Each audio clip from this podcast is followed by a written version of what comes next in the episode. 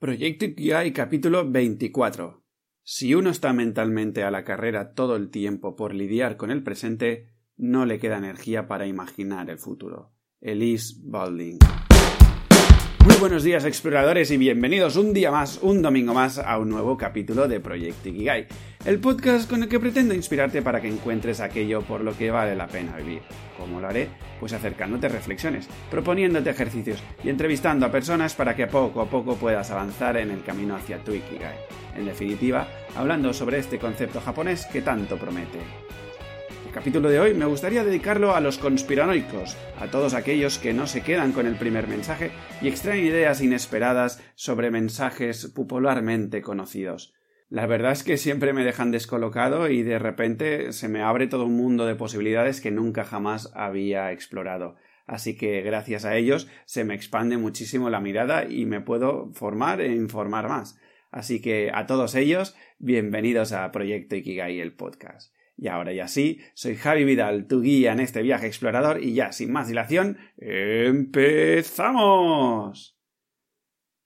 El concepto largo plazo llegó a mi vida cuando era bastante jovencito.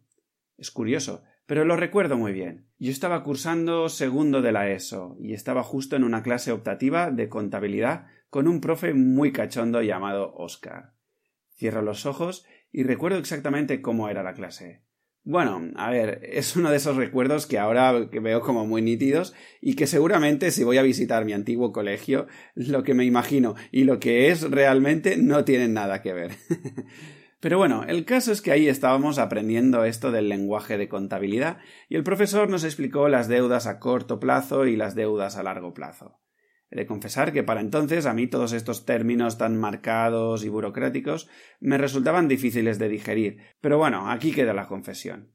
Oscar, el profesor, nos empezó a explicar que en términos contables la diferencia entre corto y largo plazo se establecía en un año de vida. Esta pequeña anécdota que os explico es para introducir el tema de hoy. La verdad es que jamás había podido pensar que os llegaría a hablar sobre esto, y menos dentro de un contexto como es el camino hacia nuestro Ikigai. Pero bueno, vamos a hablar del poder del largo plazo. Yo no sé si en términos de vida el corto y el largo plazo se determinan en un año o qué. Bueno, a ver, en verdad sí que lo sé. Sé que la respuesta es obviamente que no, que no existe nada en la vida tan determinado de manera que cuando haces algo o superas una línea ya entras en otro estado la vida es color fuego, como decíamos en alguna ocasión, y el fuego tiene todos los matices de colores. Perdona, que me desvío un poco. El tema es que aún no habiendo esta división corto-largo placista, me aventuro a decir que todos tenemos esa sensación bien diferenciada. Un ejemplo claro es cuando nos sentamos a ponernos objetivos. Hay quien se pone los objetivos del día, dentro de los objetivos de la semana, dentro de los objetivos del mes, dentro de los objetivos del año, dentro de los de cinco años, a, grosso modo. Pero hoy no vengo a machacaros con los objetivos, tranquilos. Ah, disculpadme, a ver si encarrilo el capítulo de hoy, porque es algo con lo que hace muy poco que estoy experimentando.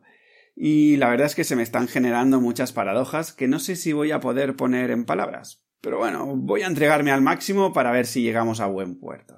El caso es que existen ambas percepciones, la de corto placista y la de largo plazo. Esto yo creo que todos más o menos lo tenemos bien asumido, ¿no?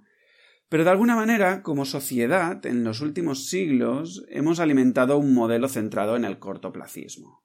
Si alguien tiene dudas de eso, no hay más que mirar alrededor.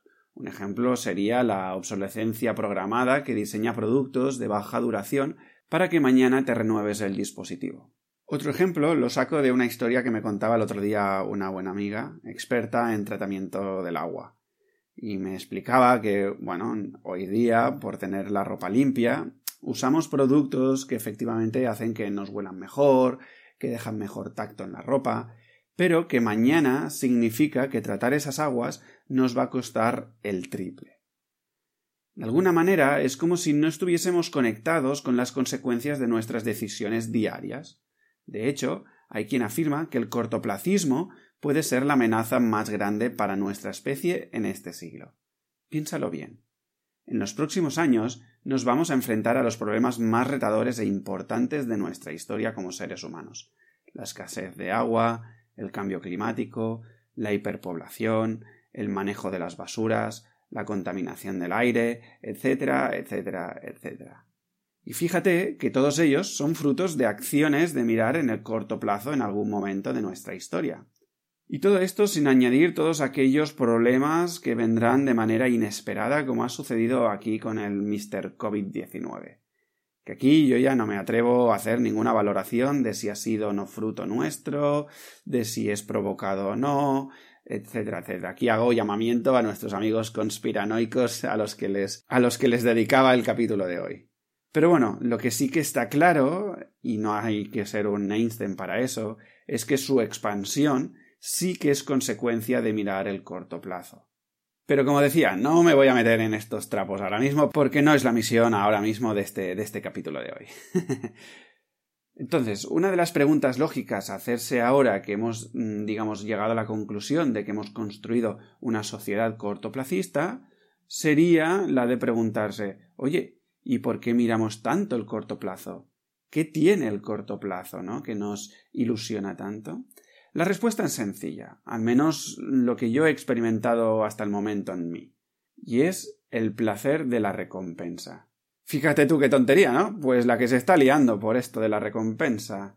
Hoy no entraremos tanto en el origen de todo esto, aunque los que seáis fieles al podcast, la verdad es que podréis imaginar un poco cuál es mi apuesta, ¿no? Que siempre, prácticamente siempre parece la misma, pero bueno, es lo que hay. El punto aquí es entender cómo funciona el sistema de recompensa.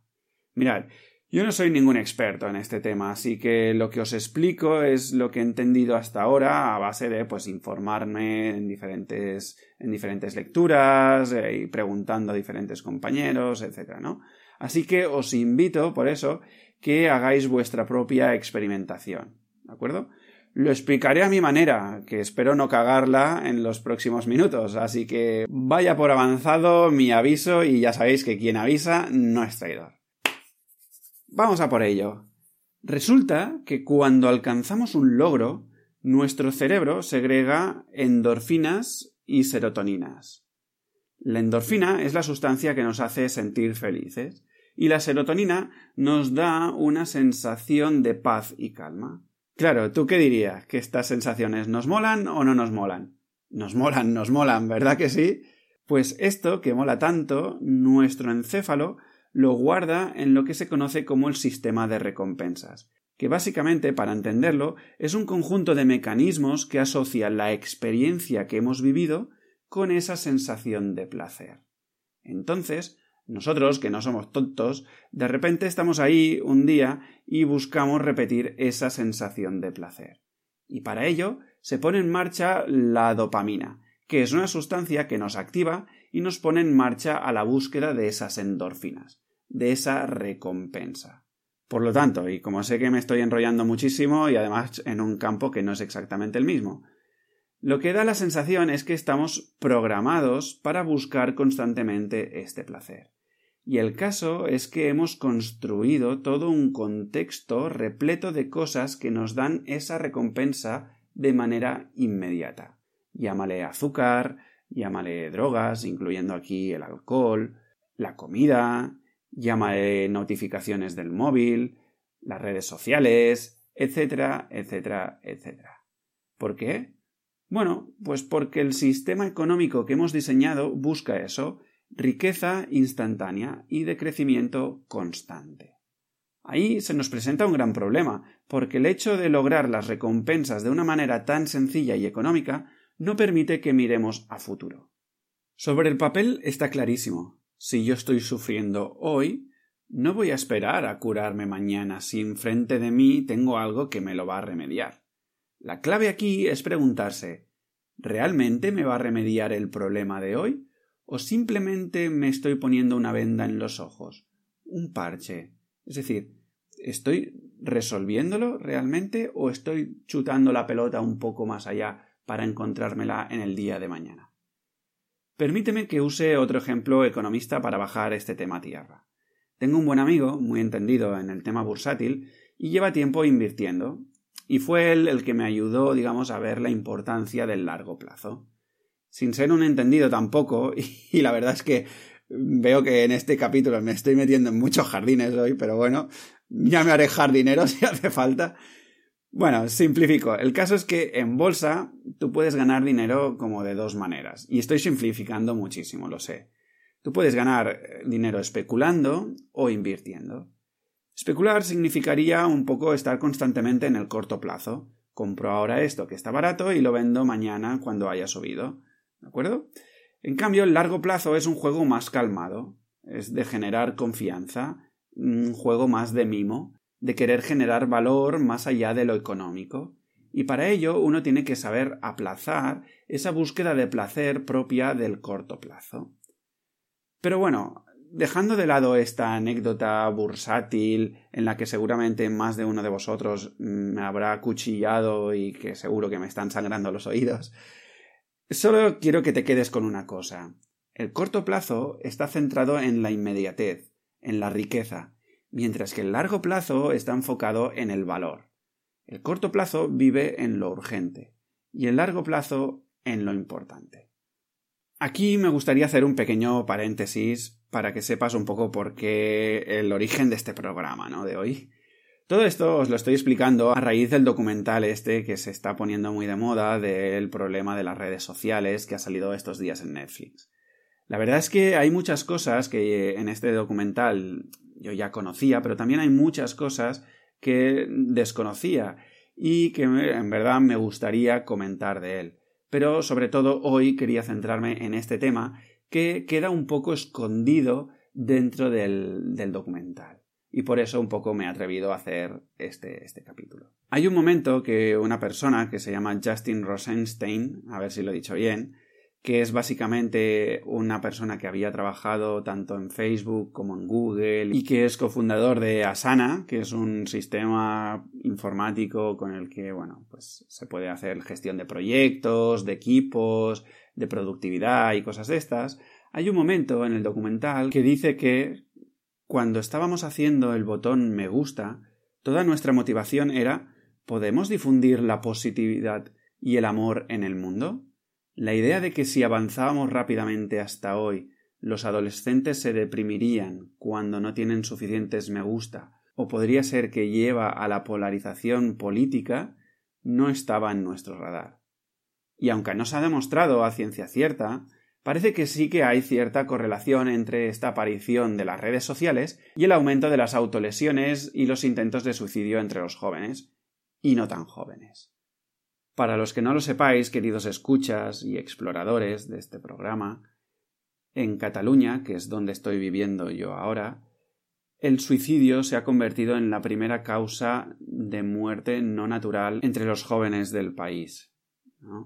Y además, en una reunión que mantuvimos con el Consorcio de Educación, nos confesaban que por primera vez los suicidios estaban bajando a un nivel de primaria que significa que son chavales muy jóvenes los que están intentándose suicidar, ¿no?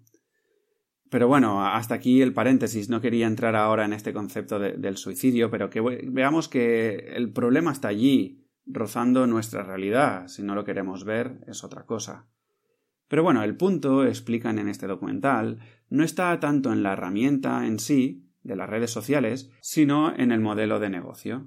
O sea, una vez más volvemos de nuevo al sistema económico que hablábamos anteriormente. Un sistema económico de urgencia, pero no de importancia, de riqueza, pero no de valor. Y hasta aquí cierro paréntesis. Ok, Javi, me has convencido. Esto del corto plazo parece peligroso, pero ¿qué puedo hacer para salir de este atolladero? El kit de la cuestión aquí es entender que nadie te va a llamar para hacer lo importante, pero todo el mundo te va a distraer con lo urgente. Si entiendes esto, tienes mucho ganado. Esta es una frase que me describieron hace poquísimo, así que bueno, eso ya ha entrado en mi vida, por suerte. Pero bueno, ahora déjame que te explique una clase del MBA que me viene ahora a la cabeza y que lo llamaré la persona que falta en esta reunión de toma de decisiones.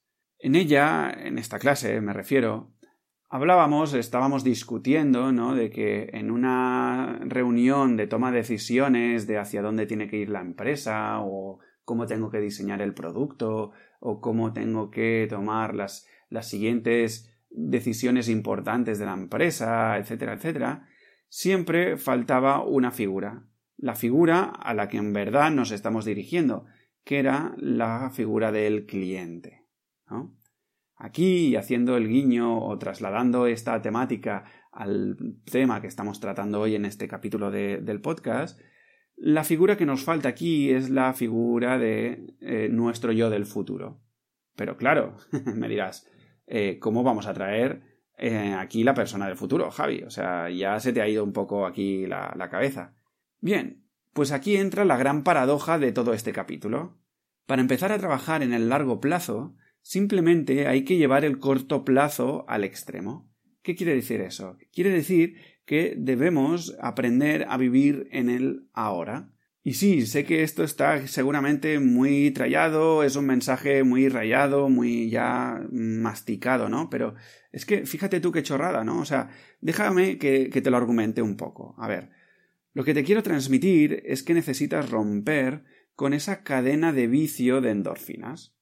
Para ello, claro, lo que necesitamos es darnos cuenta que aquí y ahora no necesitamos nada para vivir, que, el vivir ya está pasando mientras vivimos, que no necesitamos alcanzar esa meta, que no necesitamos esa ingesta de comida, que no necesitamos esa droga, ese azúcar, esos likes, esas redes sociales.